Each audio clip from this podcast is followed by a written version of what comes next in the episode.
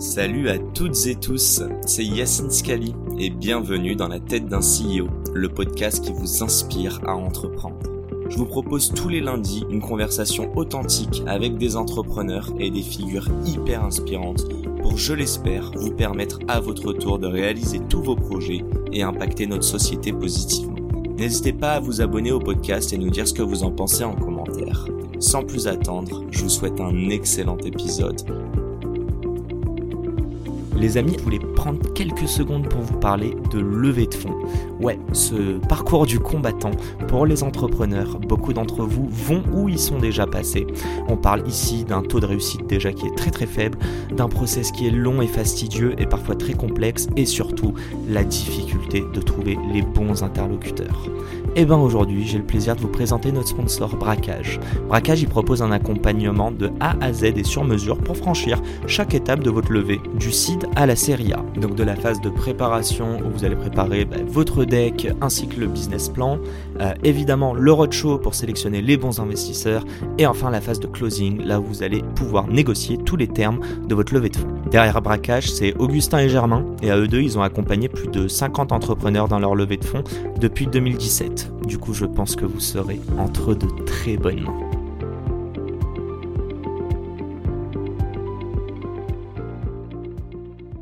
En fait, il y a une question qui me taraude depuis tout à l'heure et je vais te la balancer. Tu vas vite comprendre de manière c'est dans le fil.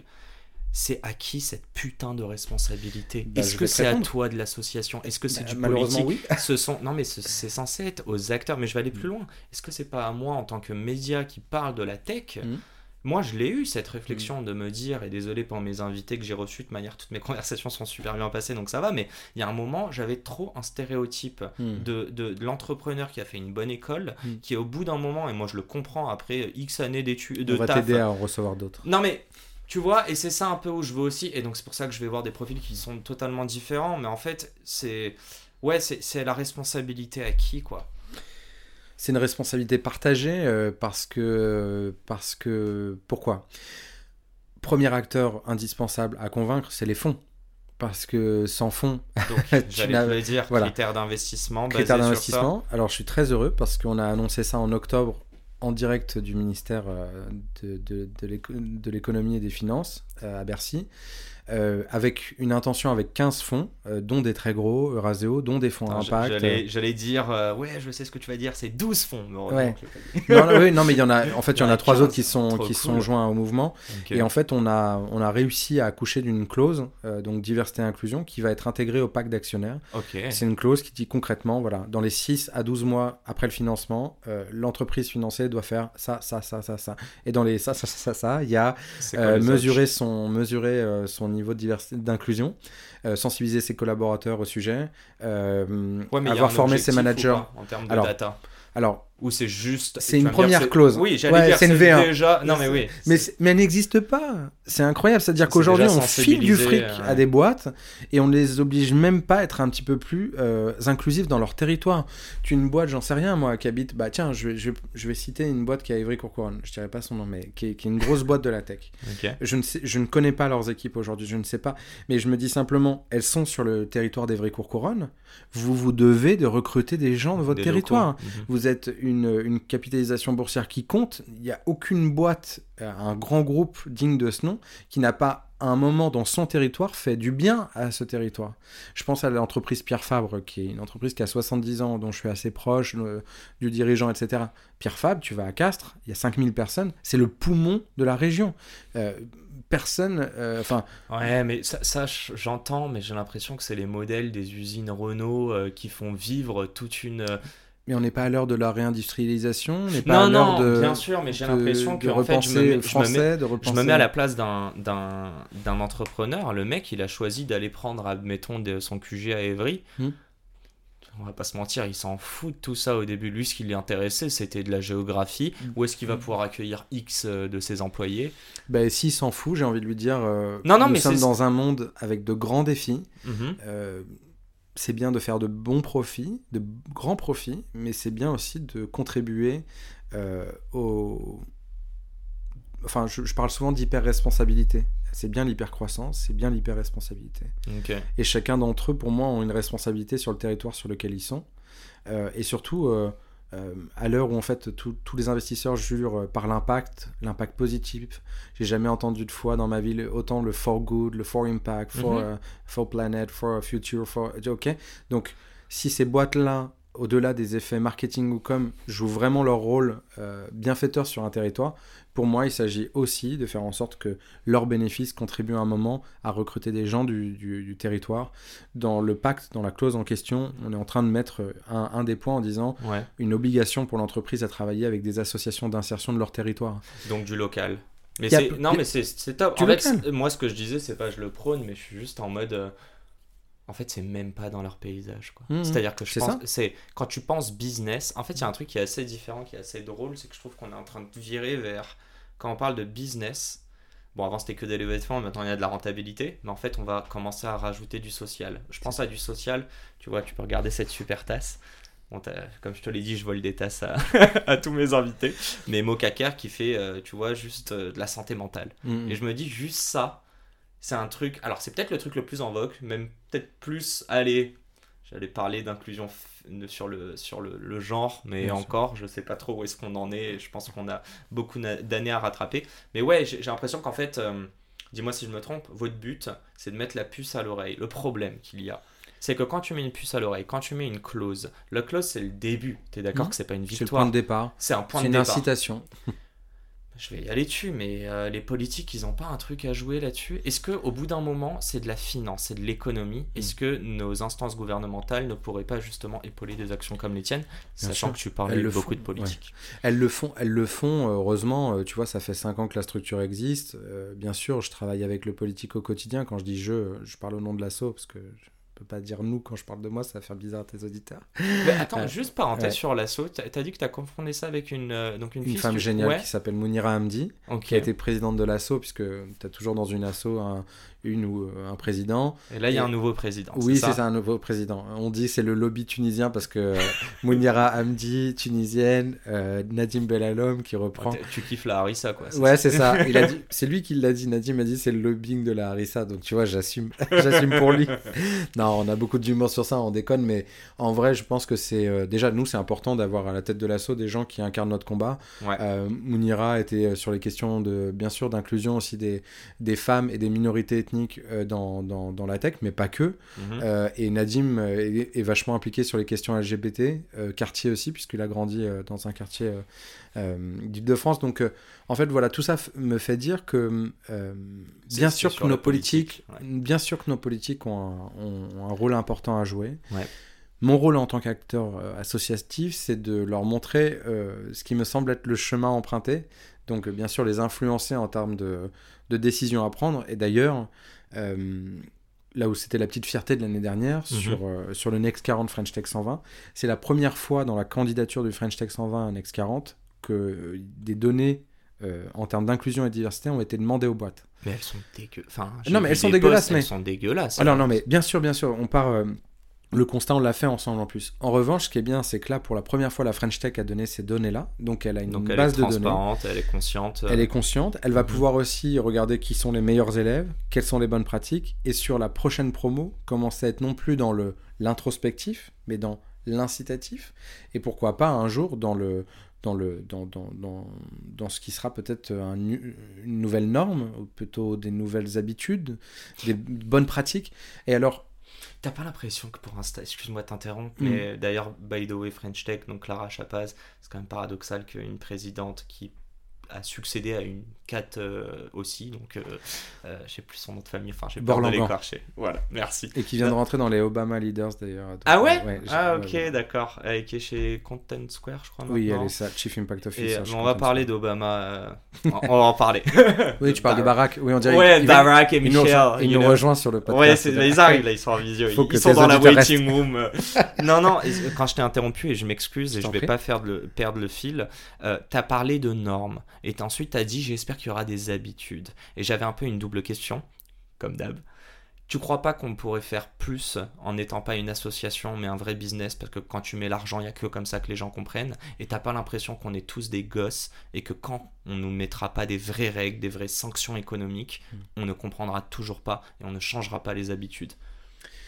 J'ai monté une asso. Ouais, ouais, bien sûr. Je te réponds en deux temps. Ouais, J'ai monté une asso après avoir été euh, dans un monde très business qui est celui des agences de conseil en communication, donc euh, en mode TJM et, euh, et ça facture fort. Et j'étais content de. Là, on est sur la rentabilité la fort, renta- là. Ouais, c'est ça. Et j'étais très triste de voir à quel point ce modèle était très peu redistributif. Tu vois, j'ai eu des équipes qui se sont saignées parfois et quand on m'a dit ah bah oui mais il y aura pas de prime cette année alors que les gens se saignaient à la tâche, j'étais là d'accord et, et les autres ils vont avoir des primes, euh, tu vois donc Ouais. euh, j'étais très Méritocratie, ok. voilà, c'est ça. c'est ça. Donc ça, c'était ma première frustration. Mais surtout, la deuxième, c'est... euh, je me suis dit, il y a des choses qui, ne qui nécessitent de ne pas être rentables dans notre société. Et j'insiste sur ça à l'heure où on veut mettre de l'impact partout et en faire Mhm. des business. Je suis très optimiste, il y a plein de, choses positives qui méritent d'avoir un business model et d'être rentable. D'autres sur lesquelles, et je vais donner un exemple très simple, je vais penser à nos anciens. On a mis euh, pour tout le système Orpea et système de retraite, euh, des maisons de retraite, on a vu en mettant un bifton sur la tête de nos anciens ce que ça pouvait créer en termes de scandale social, sanitaire, en Ouais, termes ça- de... ouais. Et donc en fait, je pense pas que tout doit être rentable. Euh, alors doit être peut-être à l'équilibre, euh, doit peut-être être non-profit, mais moi je revendique ce modèle-là sur nos sujets. Je pense qu'on doit être libre de nos faits et gestes, de pouvoir euh, dire quand ça va pas, de pouvoir moi interpeller même quand le politique ça le fait chier, parce que tu vois à chaque fois on dit Anthony a toujours cette énergie qui le caractérise, et tu sais ça, ça veut le dire, qui fait chier, il- tu vois voilà, et qui tient il tête. mais il est relou. Oui, Mais mais, parce qu'en fait, s'il n'y a pas de. Je dis pas qu'on est un contre-pouvoir, mais on est là aussi pour leur euh, montrer le cap à suivre. Et tu vois, moi, cette possibilité de rencontrer Jean-Noël Barrot, le moment où il prend son poste, et lui dire en fait, aujourd'hui, il y a 15 fonds derrière nous qui ont envie d'accélérer sur ces sujets, et toi, faut que tu prennes le point. Et je lui ai pas dit de la sorte, lui mais. hier en plus. non Oui, oui, Ouais, de toute façon, on, se, on se- on se croise, on se croise parce que voilà, Ça l'a- ça l'a mis. Non, pas du tout. Non, non, j'ai pas de relation, j'ai pas de relation amicale avec avec nos Il, il élus. t'esquive quand il te voit, il te dit Oh non, pas Ah, lui bah, encore. tu, sais pour- tu sais ce que j'ai fait hier? J'ai été là avec deux filles que je trouve incroyables. Le, le président de la République part en voyage au Congo. Il part à Kinshasa. Il y a deux filles incroyables qu'on crée euh, Fresh Africa, que sont Katia et Noëlla. Et j'ai très envie qu'elles embarquent avec, euh, avec le PR sur leur, euh, leur voyage officiel. En plus, elles sont sur euh, une food tech qui fait de l'impact. De l'autre côté, le PR part euh, pour euh, Kinshasa Ville Durable. Je connaissais pas. Le PR, ouais. Le président j'ai compris. Oui, c'est ça. Mais le président de la République part en voyage officiel, donc j'ai dit à Jean-Noël, il faut que les filles embarquent avec. Donc il m'a dit, écoute, on peut essayer. C'est ah, et c'est donc voilà, encore fait. moi c'est mon rôle de faire tu des me passes diras D. si c'est fait. c'est ça. Le surnom que me donne, il est très, très flatteur. Le surnom que me donne Katia et Noëlla, c'est le Mbappé de la tech. Il dit, t'es le mec des passes décisives. Donc moi j'adore ce rôle-là. Mbappé il finit aussi, mais bon. Hein? Mbappé il finit quand même aussi. C'est moi qui suis fini. Lui, il commence sa carrière. Non, non, il finit, il est finisseur, il met des buts Ah quand oui, oui, même oui, c'est ça. Non, mais je, je ne suis pas sportif. Je Je ne me pas sur le foot. C'est ça, ouais, mais, mais je, je ne me compare pas. Mais c'était très marrant parce qu'on dit souvent les passes D, et donc dites aka euh, le- les passes décisives. Ouais. Et c'est mon rôle aussi de- d'être passeur. Et donc, euh, je pense essayer d'avoir la bonne distance avec nos, nos amis politiques en, leur, euh, en les incitant, en, leur, euh, en les prenant parfois par la chemise en disant ça, faut, faut y aller. Ça leur plaît pas toujours. Mhm. Mais après, euh, mais après voilà, être coercitif, ça veut dire euh, être aussi euh, dans la solution, leur dire tiens ça ça fonctionne, faut que vous alliez plus loin, faut investir, faut et et je- il y a, il y a- je vais t'avouer un aveu de faiblesse. Euh, J'adore les pas de géant. Je suis quelqu'un naturellement assez ambitieux. J'aime bien quand ça va vite, comme beaucoup d'entre nous. Et le politique va au rythme de notre société, c'est-à-dire aussi sur des mutations qui sont lentes, où en fait, bah, il faut semer la graine, ensuite il faut expliquer, ensuite, Mhm. euh, et sur les questions de diversité et inclusion, pour moi, on a des siècles de retard. Mais, euh, mais force est de constater que si je veux que ça, ça avance et qu'on prenne, qu'on n'oublie personne dans cette avancée-là, Ouais. même les plus réacs, même les plus difficiles à convaincre, c'est la stratégie des petits pas. Tu m'as dit, l'Elysée fonctionne au tensiomètre. Et je reboucle avec la... ce que j'ai dit juste avant, où je te demandais est-ce que t'as pas l'impression qu'il faut mettre euh, des vraies règles, des vraies normes, plutôt Bien que sûr. mettre des habitudes? Donc ça c'est un peu le... Ouais, si tu veux déjà rebondir là-dessus, je pense Ouais. que tu nous as expliqué le tensiomètre, en gros c'est vraiment essayer de les faire chier, mais si tu veux mettre aussi en... Ma question est plus loin, c'est... Je crois qu'il y a énormément... J'ai pas le chiffre, hein, mais il y a énormément d'assauts en France. Mm. Pourtant, il y en a très peu qui ont euh, presque cette visibilité. Et moi, je trouvais, je te l'ai dit en off là avant l'interview, j'ai dit, mais putain, t'incarnes cet assaut comme si c'était ta start-up, que tu voulais lever des fonds et tout défoncer. Et j'ai l'impression que c'est cette strate que tu adoptes Mm. aussi avec les politiques. Ça me fait penser à, à Raibet de Papépi. Alors lui, Oui. c'est un autre truc, mais pareil, il va tout le temps. Et en Mm. fait, c'est la hargne, la hargne. Euh, Après, nous, on est en mission. Enfin, moi, je me vois en mission. Je veux dire, dès demain, je crève, je suis sur mon lit de mort, je suis très heureux de ce qu'on fait. Je me suis euh, senti utile. un élan, quoi. Bah, un élan, mais c'est surtout, il n'y a pas un jour où je me dis que ce que je fais n'aide pas les autres ou n'est pas utile. Donc, euh, ça permet de, de, ré- de dormir très sereinement. Ouais. Et si demain, je te dis, je sors de ton podcast et je me prends un bus. euh, Arrête, arrête. Non, non, non, mais- Non, mais il y a un mec qui m'a dit ça. Ah oui Il est parti de là. je lui ai dit, bah rentre bien. Il m'a dit, oh bah tu sais. euh, Si je me prends un bus. Non, mais il m'a dit, je- après les escaliers, c'est fini, quoi. Et Oui, j'étais en mode, ah, envoie-moi un texto. Mais c'est pas, le, pas le message que j'aimerais faire passer à ta communauté. Ce Non. que je veux dire, c'est que je me sens, Si je me fais sens. pas un truc pour toi, tu le fais C'est pour quelque ça. chose de plus gros. Oui, exactement. Et puis se sentir utile aux autres, ça n'a pas de, ça n'a, il n'y a pas plus, plus. C'est de l'égoïsme. C'est du bel égoïsme. Mais on peut parler d'égoïsme Alors, on, on par... moi je dis souvent, on aide le soi de l'époque. Moi, je parle d'égoïsme hein, quand je fais le podcast. Je dis le premier auditeur, Mm. c'est moi. Mais après, non, le je- but, c'est de le ça. reverser aussi. Je pense que je suis une poche percée parce que je suis bien trop généreux, donc euh, je me traiterai pas d'égoïste. Non, en revanche, je pense qu'on aide tous le nous de l'époque. Euh, donc, euh, moi j'aide le Anthony euh, de il y a 15 ans qui était en galère de, tu le fais en pensant à lui. Ouais, et puis je pense à tous ceux qui ont les mêmes, où je me reconnais en miroir en mode putain, je galère, c'est compliqué, j'ai pas les codes, j'ai pas accès au réseau. Et pour, pour ce que tu disais de la norme, Ouais. euh, Tu vois, ta- là j'y pensais, mais euh, tu sais, on dit taxer les super profits. oui, Bah, non, mais je- taxer les super euh, non divers. ouais, j'ai pas envie de dévier sur un sujet qui serait plus politique et lié Bien à des sûr. taxes ou, à- ou aux responsabilités après des grands groupes ou de la redistribution de la richesse, parce que c'est un vrai sujet de fond qui est en train de, Mhm. de se réveiller. hein. Il y avait une, re- une rencontre avec la, la première ministre là sur, ça s'appelait redistribution de la richesse. Enfin voilà, de re- redistribu- Ouais, elle a signé un truc avec euh, les patronats, il me semble. C'est ça. Donc, euh, on voit bien qu'il y a un enjeu là, d'autant plus dans cette période qu'on connaît de euh, super inflation euh, sur les plus petits salaires, des gens qui arrivent plus à boucler les fins de mois, même d'une petite classe moyenne qui est en, qui est en dèche. Euh, donc, non, mais je reviens juste sur le côté norme. Je pense que. Je dis parfois au pays des Lumières, tu vois, on a su éclairer le sujet des femmes, et en particulier sur, sur les questions d'inéquité salariale, euh, d'inégalité, sur les questions euh, d'accès à des postes à responsabilité. Je trouve qu'on ne parle pas assez d'intersectionnalité euh, aujourd'hui, de toutes ces femmes de couleur, de toutes ces femmes en situation de handicap, de toutes ces personnes qui sont aujourd'hui invisibilisées. Je trouve qu'il y a une hypocrisie française très grande Mhm. parce qu'on s'est dit la République, la République peut tout, la République est belle, la République a de grands, de grands principes, de grandes valeurs. Alors elle va, elle va ouvrir un peu de manière miraculeuse des portes à tous ceux qui ont bien voulu euh, adopter euh, nos codes, nos valeurs, etc. Ouais. Et la réalité, c'est que tous les chiffres nous prouvent que c'est faux. Et donc, quand on dit mais moi je suis contre les quotas, je dis mais sur le principe je le suis euh, également. Mais c'est bizarre, ça a fonctionné pour les femmes. Et alors qu'est-ce qu'on fait pour les autres? On, on se dit ah ben non, on peut pas avoir la couleur au pays des lumières, on peut pas. Mais même, voir, euh, euh, les- quel est l'intérêt si tu mets, si tu traques la data, quel est l'intérêt si tu mets pas de quotas? Parce que des quotas, c'est des objectifs. Moi, je me suis posé la question. Bien sûr, et les je quotas sais c'est des objectifs, bien sûr. Je sais aujourd'hui, là, je te le dis, Mhm. il y a beaucoup trop de mecs sur mon podcast Oui. Et Désolé. je- Non mais Il faut que tu, tu trouves ton équivalent. non En mais animatrice. vraiment non mais je sais pas tu vois et puis j'ai aucun c'est vraiment c'est de l'opportunisme les gens savent enfin je réponds à tous mes messages et je vais chercher les gens qui aussi m'intéressent et puis on a eu des intros mais je me rends compte aussi euh, euh, on en parlait avec euh, bah, tu- que tu connais Lubomila de Plan A et je lui ai posé cette question est-ce que c'est Ouais. ma responsabilité en tant que média? Et je me souviens elle m'a dit tu devrais mettre des quotas oui donc Oui, je, trouvais ça intéressant. J'ai juste un dernier truc pour pousser là-dessus, je trouve qu'on comprend très bien. Tu veux rentrer via une case business pour remettre le social au centre, mais aussi aider le social via du business. Mm. Donc moi je trouve ça top.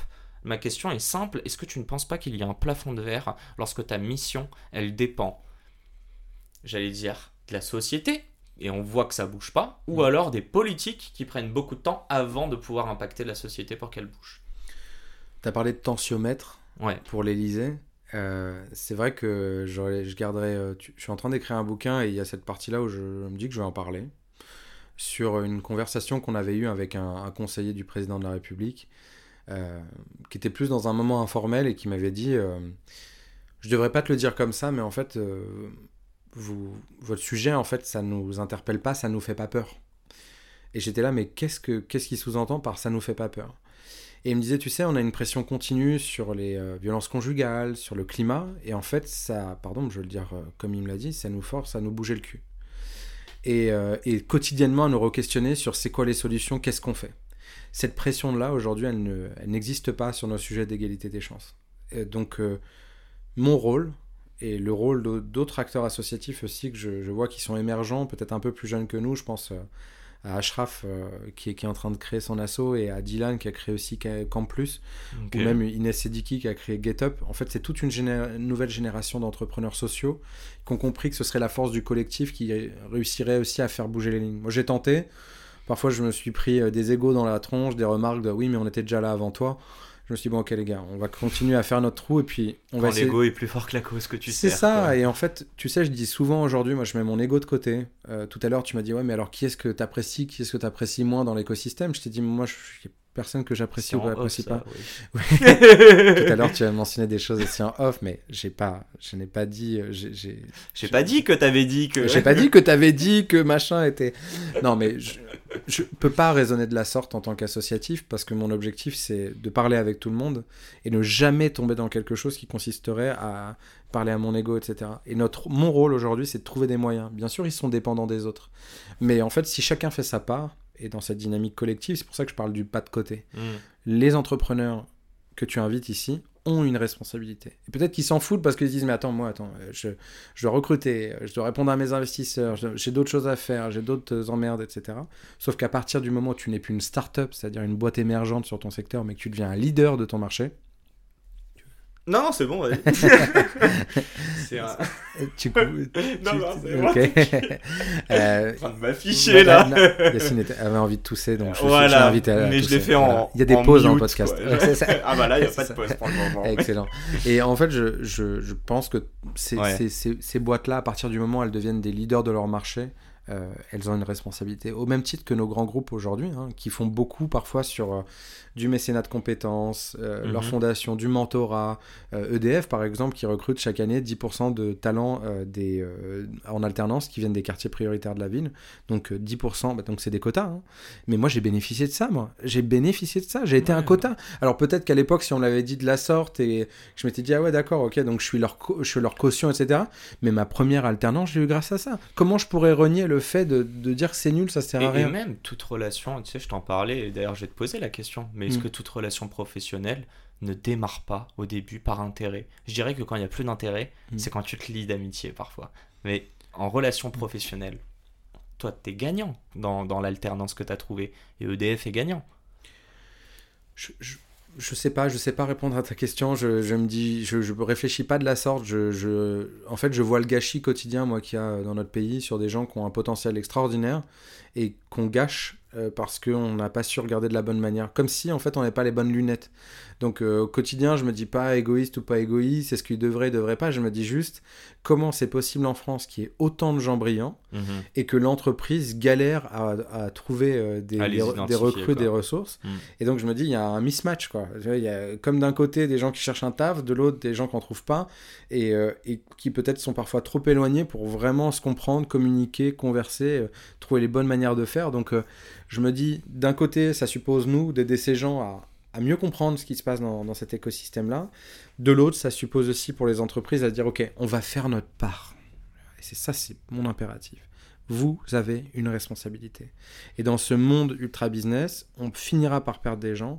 Et le responsable de, tous les problèmes, ce sera plus l'État, mais ce sera les entreprises, puisque aujourd'hui, il y a des grandes capitalisations boursières, tech et pas tech, qui, ont plus de, de, de, moyens que l'État. Mhm. Tu vois, quand on parle des GAFAM et tout ce que ça a créé euh, en termes de, questions sur notre société, c'est qu'on s'est dit parfois, Facebook a finalement une base de données plus importante que l'État euh, en termes sociodémographiques. Euh, Google a peut-être parfois une capacité d'information plus grande que un, mhm. un, ministère lui-même. donc, comment voilà, on fait de ces boîtes des leviers en termes aussi de de, transmission, de, d'impact positif. Comment ten rôle ces boîtes aussi dans ton mouvement C'est ça. Tu vois, hmm. Google, qui, qui, est un gros partenaire de l'assaut, alors euh, Google a plein de casseroles et je ne suis pas là pour commenter euh, ce qui va, ce qui va pas chez Google. Mhm. En revanche, par exemple, euh, Google de Torg, donc, qui est la branche philanthropique de Google, chaque année, c'est 250 millions d'euros. Google comment tu Google de Torg, c'est google.org. C'est ah, la, .org, org, ouais. Parle trop vite, Anto. non, mais c'est leur. Bon, quand ils le francisent, ça donne ça. Et, et, et, typiquement, nous, on a, on a eu une bourse d'un million d'euros sur un de nos programmes. C'est aujourd'hui un de nos premiers mécènes. je me dis, c'est, on existe aussi un peu grâce à eux. Mhm. Euh, et alors, il y, aurait des gens qui diraient oui, mais alors est-ce que c'est pas au rôle de l'État? Est-ce que c'est pas Je n'en sais rien. Je suis pas là pour faire l'arbitre.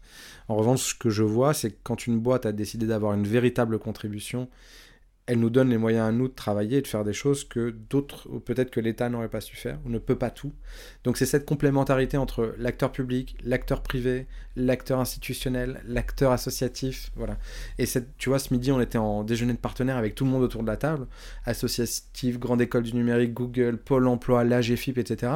Et tout le monde me dit, bah, c'est super, c'est chouette, vous êtes bons résultats, mais je dis, c'est parce que vous êtes tous autour de la table. Mmh et parce que vous, vous contribuez tous en termes de moyens techniques, humains, financiers, et que chacun fait un peu sa part. Donc oui, on est un modèle fragile, mais on est un modèle nécessaire pour la société.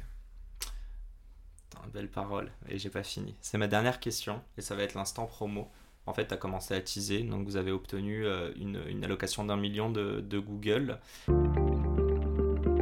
Et c'est la fin de cet épisode. Si cet épisode vous a plu, n'hésitez pas à nous soutenir en nous mettant 5 étoiles sur les plateformes, en vous abonnant évidemment et en nous laissant des commentaires. Hâte de vous retrouver la semaine prochaine.